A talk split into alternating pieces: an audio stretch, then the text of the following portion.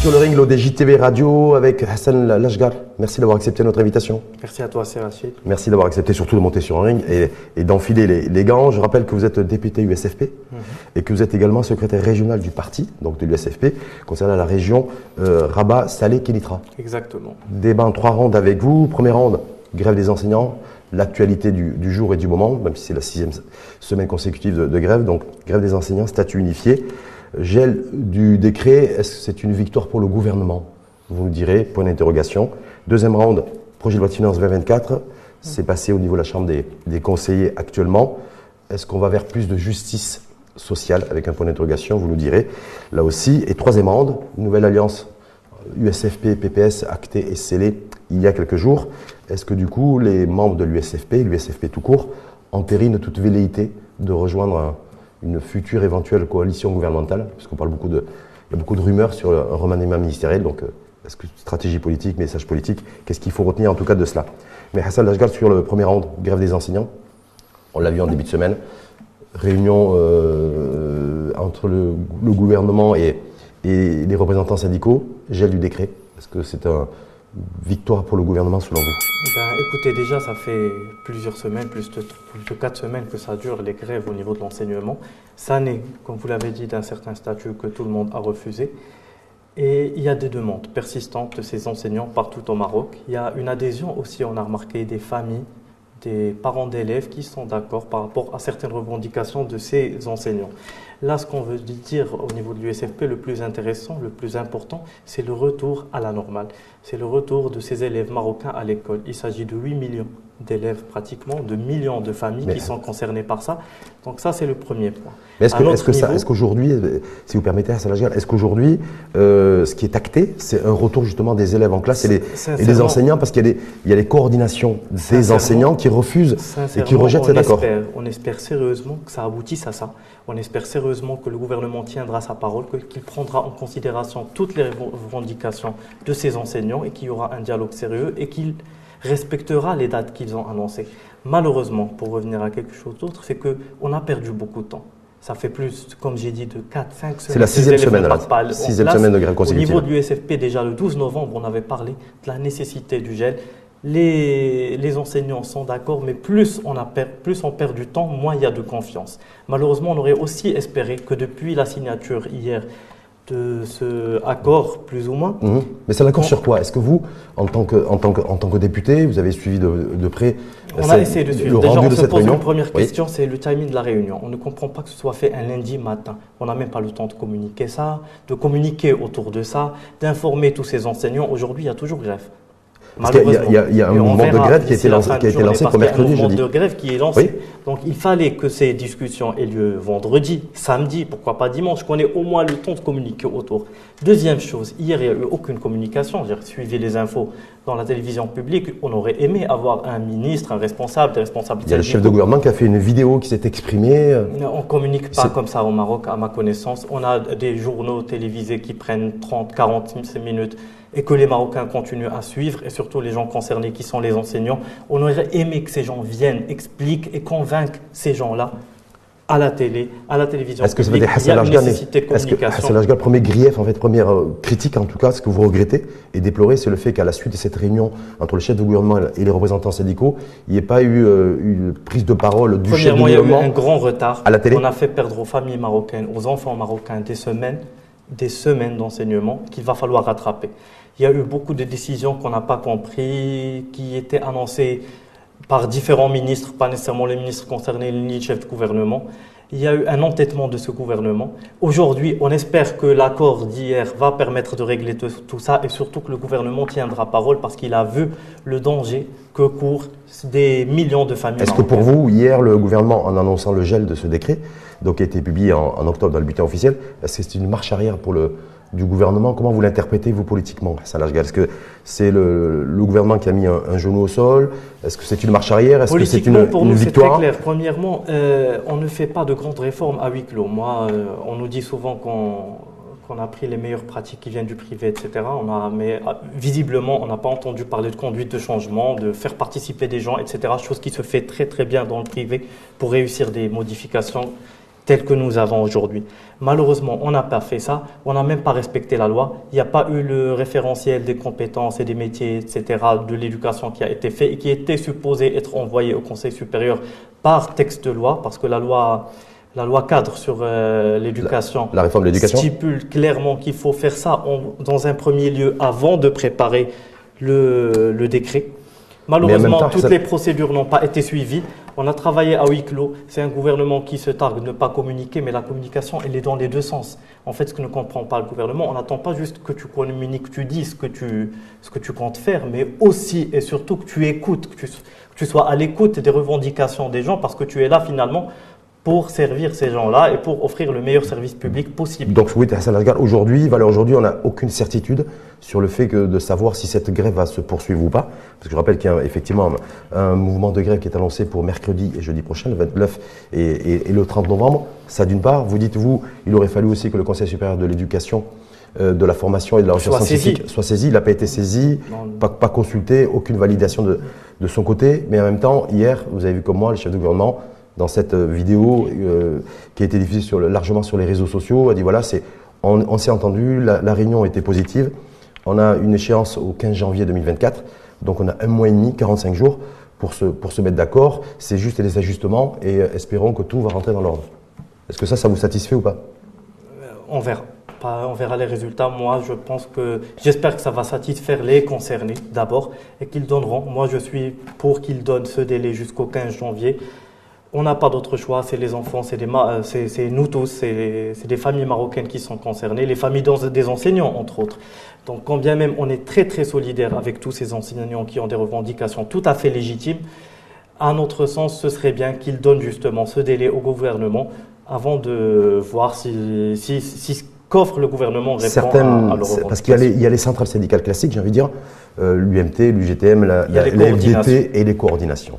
Il s'avère que depuis, euh, depuis le début, euh, Hassan Lajga, en fait, euh, le gouvernement en fait, ne discute qu'avec les centrales syndicales, j'allais dire classiques et ordinaires, et, alors qu'en fait, ceux qui sont à l'origine de ces mouvements de grève et qui tiennent tête en fait au gouvernement, ce n'est pas les centrales syndicales, c'est les représentants des enseignants. Est-ce que là, du coup, aussi en termes de, de méthode, est-ce que ça Alors, je pose pas dire problème sincèrement, pas que ce soit pas les centrales syndicales. Ce qui est arrivé, c'est que depuis les accords du 30 avril 2022 et même avant, on a affaibli les syndicats parce que quand on a eu un accord le 30 avril 2022, il y avait certains points qu'on n'a même pas commencé. La réforme de la retraite, euh, la loi sur les grèves.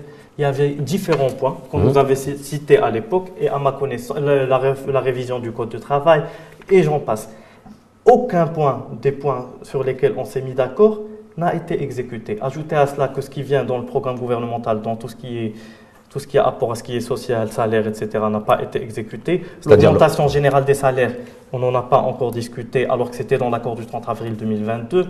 Donc, ce qui se passe, c'est qu'on a affaibli les syndicats en signant un accord qu'on n'a pas du tout respecté. Aujourd'hui, il faut renforcer ces syndicats. Et je vais vous dire autre chose. Les syndicats Je connais classiques beaucoup de gens dans ces Oui. coordinations. Une bonne partie de ces gens sont quand même des gens qui ont évolué avant ou en même temps au sein de syndicats ou bien au sein de partis politiques. Donc c'est des gens qui ont une culture.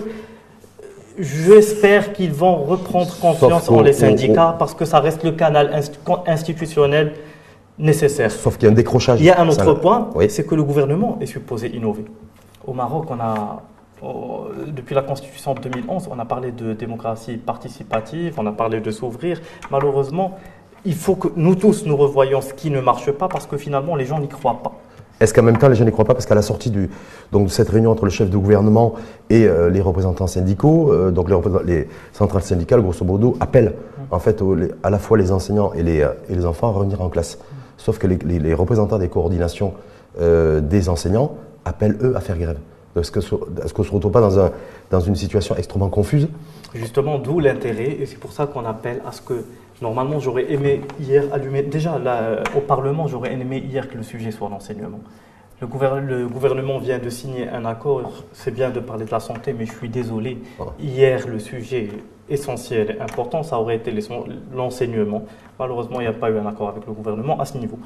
Deuxièmement, après cette séance, j'aurais aimé que, au niveau des médias au moins publics, que le gouvernement soit là, présent, que les syndicats soient là, qu'on discute. Parce que Oui, il s'agit de coordination, mais il s'agit de centaines de milliers d'hommes et femmes de l'enseignement. C'est plus que les deux tiers de la fonction publique. Donc, il fallait parler. De 200 000 enseignants. La, communication, c'est un moyen, à travers la télé, à travers les médias, de parler directement à ces gens et essayer aussi de les convaincre. Avant de passer au deuxième round, juste Hassan Lajgal, parce qu'il y a le secrétaire général de l'USFP qui avait fait une sortie il y a à peu près deux semaines, sur Média TV d'ailleurs, et qui lui euh, regrettait en fait la situation, déplorait le fait que le statut unifié, en fait, le gouvernement n'ait pas pris le temps et de, respecter les différentes étapes pour bien clarifier quid du statut unifié et, et de quoi il était composé. Et puis en même temps, en disant, bah, ce moment de grève aussi, c'est la responsabilité de ce gouvernement parce qu'il n'a pas tenu ses promesses et cette augmentation de salaire de 2500 dirhams par mois. Est-ce que vous, vous êtes favorable effectivement à ce que, et vous êtes aligné à tout, avec toutes les revendications des enseignants concernant ce conflit avec le gouvernement? Cette déclaration du, chef, du premier secrétaire était dans un programme télévisé le 12 novembre. Mhm. Et même avant cela, le 10 novembre, il y avait une réunion du bureau politique qui parlait justement de la nécessité du gel ou de l'arrêt de ce décret, parce qu'on voyait très bien que ça allait durer. Donc regardez combien de temps pas politique, mais social. On a perdu combien de temps on a fait perdre aux familles, tout ce qu'on a fait vivre aux gens. Donc, ce avec quoi on vient aujourd'hui, on aurait dû le faire à l'époque. Entre-temps, le gouvernement parlait de gel des salaires, etc. Bon, je vais passer ce, ce, ce petit cette petite anecdote.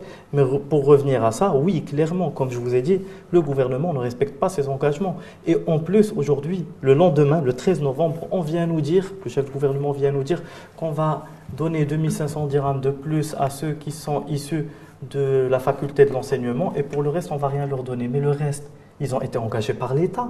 Ils sont déjà enseignants. On ne peut pas, dans la même école, la même classe, avoir un enseignant qui touche 5 000 et un enseignant qui touche une fois et demi le même salaire, et on lui demande, et qui sera enfermé avec ses 30, 40 ou 50 élèves dans une classe, et on suppose qu'il va donner le même effort. Donc pour vous, Je suis désolé, c'est pas sérieux. Est-ce qu'on doit en déduire que l'USFP et vous, qui représentez l'USFP aujourd'hui sur le ring, l'ODJ, TV Radio, êtes parfaitement alignés avec l'essentiel des revendications porté par les, euh, les, centrales syndicales et en tout cas par les, les, coordinations syndicales des enseignants. Sur les principes généraux des revendications syndicales, oui, on est d'accord. On ne peut pas ramener un, un, nouveau statut avec des obligations, etc. Déjà, ne pas le discuter. En plus, ne ramener aucune, aucune augmentation salariale pour quelque chose qui va vous, vous tenir pendant encore 20 ou 30 ans. Donc, je suis désolé, on comprend parfaitement. Après, l'augmentation, qu'elle soit de 1000 ou de 5000 dirhams ou de 2000 dirhams, ça, c'est la négociation.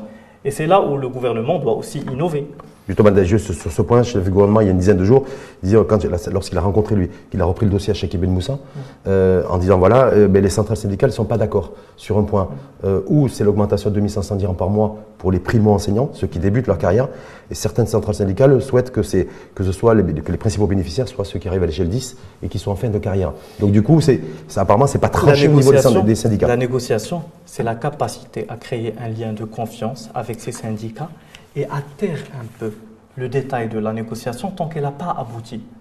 Si, parce que la négociation, elle est difficile. Si en plus du fait que ce soit difficile, je pars, je dis ça sur les syndicats et ça, ça leur crée beaucoup plus de problèmes qu'autre chose et on ne sait pas à quel niveau est-ce que c'est vrai ou pas, je pense que ce n'est même pas une façon de, de gérer ce genre de situation. Jamais je n'ai vu des négociations sérieuses où on fait fuiter des informations dans des conférences de presse alors qu'elles que, l'accord n'est pas encore là. Parce que certains vous diront que c'est des stratégies de communication politique. Ben, malheureusement, ça, a conduit, ça, a conduit, à toutes ces semaines de grève qui risquent de continuer en espérant que ce soit pas le cas. En tout cas, c'est la sixième, euh, sixième, semaine consécutive. Deuxième round avec vous. Euh, Hassan Ashgar, projet de loi de finances 2024, on le disait, ça a été validé en euh, première chambre, chambre des représentants, vous siégez d'ailleurs. Et là, aujourd'hui, depuis, une dizaine de jours, c'est à la chambre des conseillers. Projet de loi de finances 2024 vers plus de justice sociale, c'est ce que présente en tout cas l'exécutif et le gouvernement, pour le financement de l'État social prioritairement, les aides directes pour les populations défavorisées qui vont démarrer à partir de la semaine prochaine, le financement de l'AMO, l'intervention d'ailleurs du chef du gouvernement euh, lundi au Parlement allait dans ce sens, euh, les aides au logement aussi, euh, le, relèvement du, des allocations familiales. Donc voilà, se dire voilà, nous c'est l'État social, ce PLF 2024, et c'est quelque chose qui n'a jamais existé au Maroc et depuis le Maroc indépendant que nous allons mettre en place, et donc on va aller vers plus de justice sociale. Est-ce que c'est un point de vue que vous partagez? Il y, a de il y a de grandes réformes qui se passent actuellement au Maroc. L'objectif de ces réformes, c'est de sortir les gens qui sont dans les situations les plus précaires d'une précarité extrême. Donc aujourd'hui, quand on parle d'aide directe, projet initié par Sa Majesté le Roi, excellent projet. Quand on parle de euh, la l'assurance maladie, etc.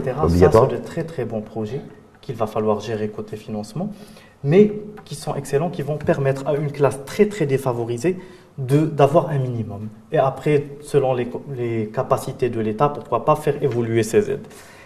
En attendant, ça c'est un côté. En attendant, ce qu'on attend du gouvernement, c'est de réussir ces réformes. Et ces réformes doivent s'accompagner avec principalement, on va se limiter à l'éducation et à la santé mmh. aujourd'hui, si on veut. Parce que c'est les gros piliers d'un État social. L'éducation, on est en train de voir, parce qu'au final, la loi de finances, c'est un budget qui permet de réaliser une politique publique. Ben, la politique publique de l'État au niveau de l'enseignement jusqu'à présent, c'est un échec. Mmh. Et malheureusement. C'était bien avant ce gouvernement, j'ai vous dire. C'est un échec encore plus aujourd'hui, dans la mesure où on est à l'arrêt depuis un mois et demi, voire deux mois. Je ne sais pas si les gens réalisent, mais les enfants de la majorité des Marocains aujourd'hui ne partent pas à l'école. Ou quand ils partent, ils n'ont pas d'enseignement. Donc, et ça pendant deux mois. Et on n'espère pas que ça va continuer. Donc pour moi, si j'étais au gouvernement, ma première priorité, voire ma seule aujourd'hui, ça aurait été ça. Quand je dis que le financement permet de réaliser des politiques publiques, moi je ne comprends pas comment un gouvernement peut avoir des situations pareilles et les ignorer. Hum. Mais en même temps, sur les, et passer et parler sur d'autres euh, d'autres sujets.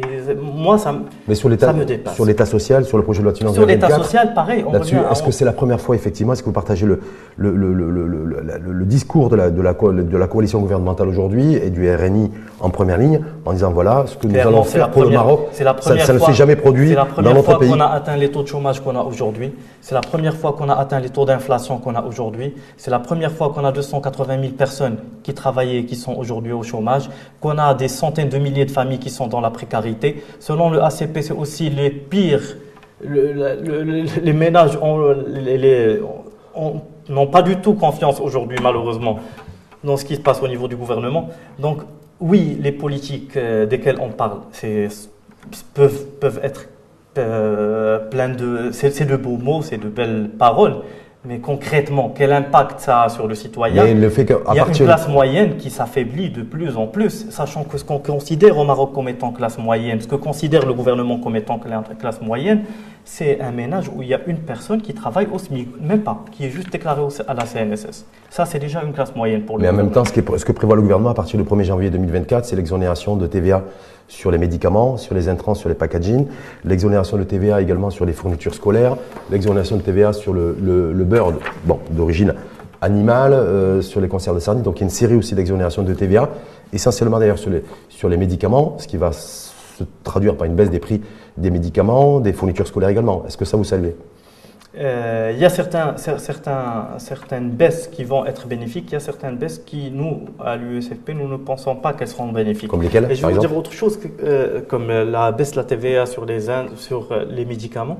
Tant qu'il a pas Et les intrants Tant qu'on ne peut pas compter cette TVA dans notre comptabilité, qu'on ne peut pas la récupérer, ce qui est le cas des médicaments, on ne pense pas que ça va réellement affecter le prix. On l'espère, on verra, le gouvernement nous rassure par rapport à ça, mais que ce soit les professionnels, ou une compréhension un peu basique qu'on peut avoir de la comptabilité fait qu'on ne pense pas que ça aura l'impact souhaité par le gouvernement. Et on va dire autre chose, c'est que le gouvernement, les variations qu'il a, fait, qu'il a effectuées au niveau de la TVA ne, ne visaient pas le pouvoir d'achat, mais il visait ce qu'on appelle le butoir. oui, la TVA butoir et la, neutralité, la neutralité fiscale. La neutralité, c'est la définition de la TVA. Est-ce que ça, ça n'a pas du sens politique? Euh, oui, Beaucoup de professionnels considèrent qu'effectivement, tendre vers la neutralité de la TVA, ça fait très longtemps que beaucoup de professionnels du secteur privé d'ailleurs demandent, de, exigent ça ben, de la part des gouvernements respectifs. Qui, qui, pourrait augmenter les prix de certains denrées, on n'est pas d'accord. Certains prix pourraient augmenter, soi-disant, a priori, et certains prix devraient baisser. Nadia Ftahelaoui, ministre de l'économie et des finances, a dit de toute façon, il n'y aura pas d'augmentation générale des euh, prix voilà, il y aura par rapport à cette réforme de la TVA. Il y aura une augmentation certaine à travers la, à travers la douane des produits ménagers de première nécessité, des petits produits ménagers, des appareils, des téléphones portables. Il y aura une augmentation. Est-ce que ça vous gêne Est-ce que ça vous gêne ce qui est prévu aujourd'hui d'augmenter les, les, droits de douane à l'importation des, des produits électroménagers, des sèches-cheveux, des, des, rasoirs Ça nous gêne dans la mesure où, à notre connaissance, il n'y a pas de il n'y a pas de logique aujourd'hui. Il n'y a pas une logique. Il n'y a pas une logique dans les variations qu'on a effectuées au niveau des droits douaniers. Parce qu'à la fois, on a baissé certains droits douaniers de 40 à 30% en nous disant ça n'a servi à rien, que ça a tué des commerces, etc. Et on vient pour d'autres produits, on les augmente de 2,5 à 30, alors qu'il, à, 30%, alors qu'il n'y a aucune production nationale au niveau de ces produits. Faites référence à, à produits de smartphone, par exemple Smartphone et produits ménagers. On produit, on produit pas de séchoir au Maroc. Est-ce que derrière, il n'y a pas une logique, une logique industrielle C'est-à-dire que c'est de substituer ces produits-là et favoriser l'émergence d'une industrie Qui est un embryon d'industrie au Maroc, et on serait d'accord. Mais augmenter juste pour augmenter, on ne comprend pas très bien. Et au final, c'est pas ça la logique parce que monsieur, madame la ministre et monsieur le ministre délégué ont été honnêtes dans la mesure où ils parlent surtout d'une possibilité d'avoir un milliard de 100 millions de dirhams. Et c'est ça l'objectif de cette augmentation. Des droits de douane à C'est pour ça qu'on. Mais, mais euh, en même temps, est-ce que, est -ce que vous, euh, effectivement, ça générerait autour de plus, plus d'un milliard de, de dirhams? Euh, Est-ce que ça fait pas, c'est pas une bonne nouvelle pour les, caisses de l'État et pour les financements de l'AMO, pour le financement des aides directes financières, pour le financement des, des, aides au logement Ce qu'on a demandé euh, le groupe socialiste au Parlement, ce qu'on demande au gouvernement, c'est de nous expliquer c'est quoi sa, sa, stratégie, sa vision, que ce soit au niveau de la TVA, mais aussi au niveau de la douane. Pourquoi on change ça cette année? Pourquoi tel produit et pas d'autres? Qui nous explique un peu l'état général de ça et après, après que ça se fasse. Deuxième chose, nous ne considérons pas que ces variations douanières, euh, surtout douanières, sont si importantes que ça dans la loi de finances, parce qu'au final, ce qui est important, c'est qu'est-ce qu'on va faire des budgets qu'on a alloués aux différents départements. Est-ce que le gouvernement va réussir à bien mener les politiques publiques qu'il est en train de financer à travers cette loi de finances? Mais le fait d'avoir recours aux recettes fiscales en les augmentant pour financer les, tous les dispositifs, tous les dispositifs sociaux, le chantier social, est-ce que ça vous dit, il y a cohérence quand ça touche aussi les classes moyennes, ça nous inquiète. Aujourd'hui, il y a une augmentation de TVA sur l'électricité. On nous dit que ça ne va pas augmenter le prix parce que le prix il est fixé par décret. Mais qui va absorber cette euh, hausse? Par mal l'État. Il est subventionné chaque année par mhm. l'État. Mhm. Donc l'État, il va, il, va encaisser cette hausse jusqu'à quand? Pendant 4, 5, 6 mois. Mais certainement, le décret sera changé en Conseil de gouvernement et il y aura une augmentation à ce niveau. Avant de passer, Donc ce que nous disons, c'est que nous continuons à toucher cette petite classe moyenne très très fragile que nous avons au Maroc et on ne lui offre aucune alternative. Et pire, le chef de gouvernement, quand il avait présenté d'ailleurs le l'aide sociale directe, il avait parlé qu'en mars, on allait commencer à discuter de comment on va peut soutenir la classe moyenne.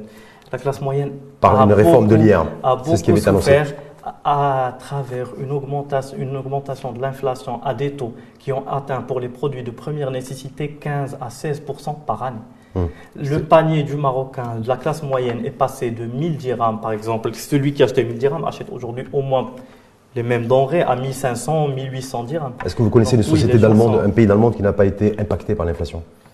Euh, non, tous les pays sont impactés par l'inflation, mais les pays de notre niveau, contrairement à ce qui se dit, avec notre niveau d'inflation, avec notre niveau de développement, sont à des taux de croissance qui dépassent les 5%. Malheureusement, nous n'avons pas créé de croissance, nous avons un taux d'inflation très très élevé, et malheureusement, c'est ce qui finance aujourd'hui les recettes de l'État tout ce que fait l'État, c'est à travers l'inflation. Et qui va financer les politiques sociales. Mais en même temps, qui va financer les politiques sociales. Mais, mais, ça mais, mais, ça mènera vers rien. Parce mm. que tant qu'on finance notre politique sociale uniquement par l'inflation, ça ne mène à rien. Il faut que au moins on réussisse à atteindre, un certain niveau de croissance, chose qu'on ne réussit pas au Maroc. Petite question. Et quand on nous parle de croissance, surtout le gouvernement, ils vont nous, souvent nous comparer avec des pays occidentaux, chose qui n'a pas de sens. Avant de passer au troisième round, juste une dernière petite question, Hassan Est-ce que vous applaudissez le fait que ce gouvernement va s'apprête à réduire drastiquement le budget de la caisse de compensation, en déjà en retirant progressivement la subvention sur la bouteille de gaz, et que donc on était sur des trains de, 20, 22 milliards de dirhams de budget de la caisse de compensation. L'objectif, en tout cas que s'est fixé le gouvernement, c'est de le réduire progressivement pour le ramener à 8 milliards à l'horizon 2026. le retrait Il n'y a, a rien à applaudir dans cette mesure. Cette mesure, elle vient, elle est applicable je ne sais pas si le gouvernement va la faire ou pas, mais elle est applicable le jour où on n'aura plus besoin de cette caisse de compensation. Ça veut dire le jour où on estime que ce qu'on compense n'impacte plus le citoyen. Si moi, par exemple, je compense euh, la bonbonne de gaz, que je rajoute 10 dirhams, ça ne va pas impacter le citoyen et que je décide de l'arrêter parce que ça coûte beaucoup à la caisse de l'État, là oui. Mais ce n'est pas une mesure difficile à prendre. On arrête de donner de l'argent. Ce n'est pas une réforme. Mais faire des économies budgétaires c'est pas des économies parce qu'au final le budget il est pas c'est notre budget à tous. Mhm. c'est comment on va gérer un certain budget. Est-ce qu'on décide de donner de telle manière pour ou contre le retrait de la subvention progressive sur la bonbonne de gaz? Est-ce que vous, Hassan Ashgar, en tant que député de l'USFP, vous êtes pour Moi, Nous, à l'USFP, nous considérons que si nous continuons au niveau de la réforme euh, aux aides directes, la réforme sociale qui soutient les classes les plus défavorisées. Et surtout, si on réussit à accompagner ça avec des mesures sérieuses qui vont aider cette classe moyenne, des augmentations de salaire, etc., oui, on est tous pour. En tout cas, à terme, à, terme n'importe quel gouvernement qui serait au Maroc va finir par. La priorité que s'est fixée le gouvernement, c'est les populations défavorisées avec les aides directes qui viendront compenser le retrait de la en compensation. qu'il ne crée pas de nouvelles populations défavorisées. Parce que moi, je suis député de Rabat. À Rabat, dans certains quartiers, beaucoup de gens ne sont pas considérés comme des populations défavorisées alors qu'ils travaillent à temps partiel, pas au SMIC, au taux horaire du SMIC. Donc, euh, c'est des gens qui touchent entre 1500 et 2000 dirhams et ils n'ont pas malheureusement le bénéfice de pouvoir bénéficier de ces, le luxe de pouvoir bénéficier de ces aides directes. Troisième round, donc on l'a vu euh, il y a quelques jours, beaucoup ont été surpris de cette alliance scellée entre l'USFP, l'Union socialiste des forces populaires, et le PPS. Donc euh, la question c'est est-ce que l'USFP, avec cette alliance, a décidé d'entériner tout retour au gouvernement dans la perspective éventuelle de remaniement ministériel, parce qu'il y a des rumeurs persistantes là-dessus. Est-ce que se, rapprocher du PPS, est-ce que c'est s'éloigner d'une éventuelle euh, entrée euh, dans une future coalition gouvernementale? Je vous prendrai trois minutes environ minutes pour expliquer un peu la position de l'USFP. Depuis la constitution du gouvernement, on a dit à l'époque qu'il n'était pas normal pour l'équilibre institutionnel de ce pays d'avoir les trois plus grands partis qui sont dans la majorité.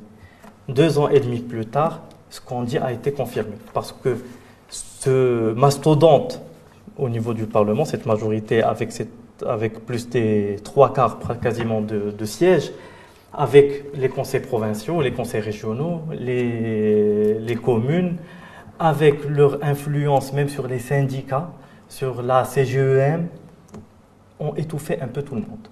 Et réellement, par exemple, rien qu'au niveau du Parlement, aujourd'hui, dans une, séance de questions orales où on a trois heures, l'opposition réunie a environ 13 ou 14 minutes. Aujourd'hui, l'opposition réunie ne peut pas euh, faire une commission d'enquête, faire une, une proposition, pas à valider une mmh. motion de censure, mais juste demander une motion parlementaire, une commission parlementaire. Donc on a étouffé tous les, tout, tout ce que peut faire l'opposition, malheureusement, et ce qui est constitutionnellement, théoriquement... C'est pour ça que vous êtes, il y, a, cette alliance avec le, le, PPS Pas que, on, on y arrive. Oui. Donc euh, cet aspect, cette absence d'équilibre euh, institutionnel, exactement, nous a poussé, et on a déclaré à l'USFP déjà il y a, il y a trois semaines ou même plus, que l'USFP était en train de s'ouvrir à toutes les forces de ce pays, partis politiques au Parlement, mais aussi partis politiques qui ne sont pas représentés au Parlement, aux syndicats, aux, aux, hommes d'affaires, etc., pour essayer de recréer un équilibre, de contrebalancer, parce que malheureusement, ce n'est pas uniquement pour nous plaindre, ce n'est pas par rapport à nous, mais malheureusement, ce mastodonte de trois quarts des sièges de cette présence a étouffé le débat. Aujourd'hui, il n'y a plus de relais pour ces gens qui n'ont aucune représentation et on revient à chaque fois à des phénomènes sociaux comme on vit aujourd'hui avec cette grève des enseignants. Sauf que certains vous, vous critiquent en disant mais l'USFP vient de se réveiller au bout de deux ans, parce que ça fait deux ans que l'USFP est à l'opposition avec le PPS et le mouvement populaire et l'USFP a toujours refusé a priori une alliance élargie lorsque le mouvement populaire et le, PPS ont décidé de, s'unir. Ça dans un premier temps. Et euh, des, experts, enfin spécialistes en, politique aussi, euh, politiciens, qui disent, ben voilà, on ne comprend pas, on a eu cette sortie du LSFP début septembre 2023, euh, bien avant d'ailleurs le, le, séisme, avec la sortie du premier secrétaire de, de l'USFP, qui a fait cette déclaration en disant, ben, il faut que nous, en fait, on est l'USFP, on pourrait jouer un rôle déterminant dans cette coalition gouvernementale si, si l'occasion euh, se présenter. Donc voilà, vous voyez ce que je veux dire C'est d'un côté, on disait l'USFP qui pour être plus précis, l'appel du pied pour éventuellement intégrer la majorité gouvernementale, et puis aujourd'hui veut resserrer les rangs au niveau de l'opposition. comme tout parti, nous sommes là pour gouverner. Hmm. Ça, c'est le numéro un. Mais au-delà d'être là pour gouverner, ce que nous avons dit, que ce soit début septembre ou bien au début de l'expérience, et ce que nous disons aussi aujourd'hui, c'est qu'une majorité aussi grande n'est pas viable pour notre euh, jeune système démocratique, pour l'évolution de notre démocratie au Maroc, et chose qu'on remarque concrètement aujourd'hui.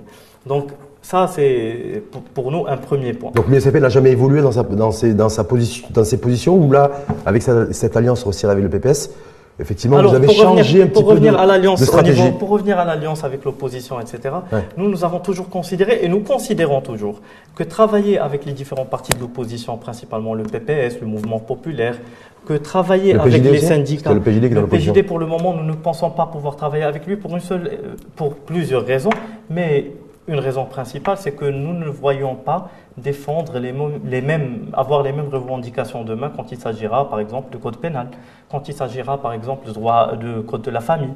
Donc, clairement, euh, ou même de la procédure civile qui vient aujourd'hui au Parlement. Donc, clairement, nous n'avons pas les mêmes référentiels. On ne peut pas travailler sur tous les sujets avec le, le PJD. Par contre, ce n'est pas le cas avec le PPS, ce n'est pas le cas avec le MP, ce n'est pas le cas avec d'autres partis qui ne sont pas représentés au Parlement, ce n'est pas le cas avec les syndicats. On a beaucoup plus de terrain en commun. Pourquoi vous Et pas pour revenir à, pour, pour, euh, redire aussi une autre chose, si vous avez fait attention à ce que vous appelez euh, à l'opposition, il y a eu une première tentative la première année qui, a, qui s'est arrêtée la première année au niveau des trois partis, pas uniquement euh, des quatre partis si on veut, pas uniquement de l'USFP. C'est qu'au final, l'opposition a beaucoup plus de temps et de présence en présentant des amendements, chacun à sa manière. Et après, ce qui est intéressant et ce qui est arrivé, si vous avez remarqué lors de la loi de finances et même avant lors des dernières lois, c'est que au-delà des, des différentes, par exemple, l'USFP va présenter ses amendements, le PPS, MP, etc. mhm. Mais le vote, il est commun. Mhm. Donc Oui, mais ça, ça- c'est intéressant. C'est beaucoup plus intéressant qu'une alliance imaginée, figée, de partis d'opposition qui, au On final, va ne pas, on gouvernent va pas pas. vers une alliance euh, euh, entre On PPS élargie peut-être mouvement on- populaire On, on va, pour avoir on une, va- une opposition plus forte? L'opposition sera plus forte si elle existe au Parlement, si elle se renforce encore plus au Parlement, mais surtout si elle existe aussi ailleurs. Et les partis, ce n'est pas que Vous leurs allez- groupes parlementaires. Les partis, c'est plein d'autres structures au niveau des professions, au niveau des, le- des associations, etc. Et c'est le renforcement de tout ce mouvement qui est important. Dernière petite question, on sait, que- on sait en fait, c'est de, c'est tout, tout le monde enfin, ne- ne- ne- n'est pas censé l'ignorer, des relations difficiles pendant plusieurs années en- entre le premier secrétaire de l'USFP et Nabil Melabla, secrétaire général du BPS. Est-ce que ça veut dire qu'aujourd'hui les deux, les deux responsables ont décidé de, faire, de faire la paix après avoir fait la guerre Je ne pense pas qu'il y ait- qu'il y a des relations personnelles compliquées ou simples entre euh, deux chefs de parti. Il y a des conjonctures qui font un, qu'il y ait un rapprochement ou pas. Je ne pense pas que le niveau de Driss El là ce soit personnel. Alors là, je ne. Ah, mais Pour moi, c'était tendu. Nabil On n'a qu'à voir l'a- et- on n'a qu'à voir euh, Monsieur Abdeltaf Wahbi et c'est Aziz Akhnouch. Pourquoi? Ils ont des, Ben, révélations final, à faire ça veut malgré, dire malgré l'historique qu'on a eu avant les élections, et on peut dire qu'à un moment donné, le PAM a fondé sa- son, son discours autour d'une animosité Mhm. avec le RNI. Juste après les élections, ils se sont retrouvés, ils gouvernent aujourd'hui bien C'est ça, ensemble. c'est ça la politique en fait Non, c'est On peut être pas- adver- adversaire pas- un jour, ami, et puis point. être ami. Pas à ce point, mais où- quand il s'agit de l'USFP et du PPS, historiquement, sur les dix dernières années, il y a eu des moments de rapprochement et il y a eu des moments de différence, mais pas dû aux personnes, dû aux positions des partis à la majorité, au gouvernement. Gars, juste pour, pour conclure, qu'est-ce que vous pensez vous, de cette rumeur? On a des rumeurs tous les, tous les mois, tous les deux mois, tous les trois mois d'un remaniement ministériel qui serait imminent. Est-ce que du côté de l'USFP, on suit ça avec beaucoup d'attention? On se dit, mais ça, ça, peu importe, ça ne nous intéresse pas parce que nous, on est en train de préparer 2026 et en, et en train de se dire, voilà, euh, une opposition forte, un USFP qui ressort encore plus fort pour préparer 2026. Ben, l'USFP, on est en train de travailler et puis le remaniement ministériel, c'est pas, c'est pas, c'est- de notre ressort, c'est du ressort de, euh, qui est bien défini constitutionnellement. Donc, Mais vous, ça serait une bonne chose qu'il y ait un remaniement ministériel Pour vous, Ah, ah, se- ben- selon vous? En autre sens, oui. Euh, on pense qu'il y, a y, y a une sorte de tradition au Maroc de remaniement de mi-mandat. Au-delà de la constitution même du gouvernement, les trois partis ou s'il y a d'autres partis, si on enlève un parti, etc. Mais pour nous, c'est intéressant parce que c'est même au niveau des compétences qu'on nous a présentées, malheureusement, il y a un échec total. Au niveau de la communication, on n'arrive pas à convaincre les Marocains, on n'arrive pas à présenter de grands projets qui peuvent être menés, ni à mener à bien des réformes qu'on a euh, dit au niveau du programme gouvernemental. Si remaniement ministériel il y a, en tout cas, est-ce que ça veut dire que ça se fera de, de toute façon sans l'USFP Est-ce que ça, c'est c'est quelque chose qui est acté ou vous dites que c'est encore ouvert? je, suis personnellement secrétaire euh, régional du ah. parti, oui.